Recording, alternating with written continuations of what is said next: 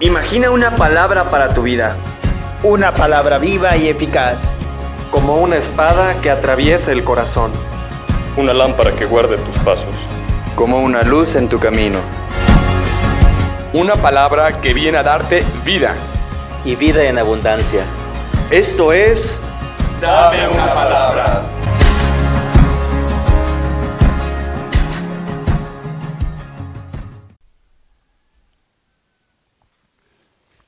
Del Evangelio según San Mateo. En aquel tiempo Jesús dijo a sus discípulos, No crean que he venido a abolir la ley o los profetas.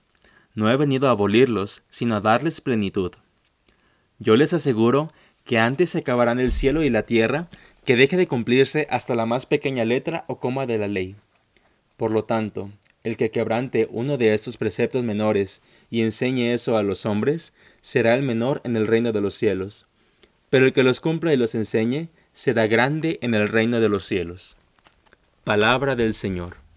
Gloria a ti, Señor Jesús. Hola, soy el seminarista Jairo y quiero compartirte una pequeña reflexión sobre el Evangelio que acabamos de escuchar. A lo largo de la vida terrena de Jesús, manifestó obras y milagros para dar a conocer el reino de los cielos. Pero como siempre es el hombre, duda de todas estas cosas y hasta llegaron a pensar que todo eso lo hacía con el poder del demonio. La mayoría de sus conciudadanos estaban escandalizados de lo que estaba haciendo, y mucho más porque todas estas cosas las hacía en sábado, el día sagrado para los judíos, el día en el que no se podía hacer literalmente nada por guardar el precepto del descanso que dio Dios.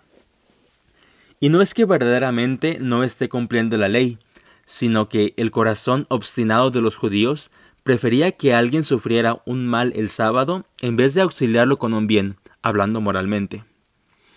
Pero Jesús ve todo esto desde otra perspectiva, y él mismo dice que no ha venido a abolir la ley, sino a darle plenitud. Él mismo es la plenitud de la ley. Viéndolo desde un sentido intérprete, todo lo que se habla en el Antiguo Testamento, las promesas y las leyes, tiene la plenitud en Cristo. Muchas veces se habla de lo que mandaba Moisés en la antigua ley sobre cómo deberían de actuar ante ciertas situaciones. Pero lo cierto es que todas estas cosas las mandaron porque el corazón obstinado del pueblo no veía cómo debería de cumplirse todo eso, y solamente se puede comprender con la palabra amor. Jesús habla del amor como el verdadero sentido de la ley. Es más, Él es el mismo amor. Jesús habla del amor como el verdadero sentido, lo cual nos lleva a considerar algo mucho mayor en esto. Si estamos hablando del amor, significa que el encontrarnos con Él es aceptar su vida y su palabra. Es aceptar todas las promesas que nos vino a traer sobre la salvación. Pero al aceptar todo esto, nos compromete a vivir como verdaderos hijos de Dios. ¿Y cómo es vivir como un hijo de Dios? Imitando simplemente a Jesús. O si quieres algo más concreto, ante la pregunta de cuál es el mandamiento más importante, Jesús responde, en esto se resume la ley. Amarás a Dios con todo tu corazón, con toda tu alma, con todas tus fuerzas y con toda tu mente, y a tu prójimo como a ti mismo. Es simplemente amar. Si amamos en verdad, en nuestra vida no puede caber el pecado, no pueden caber las envidias, los egoísmos, las discordias, los malentendidos, las peleas, los enojos, nada de esto.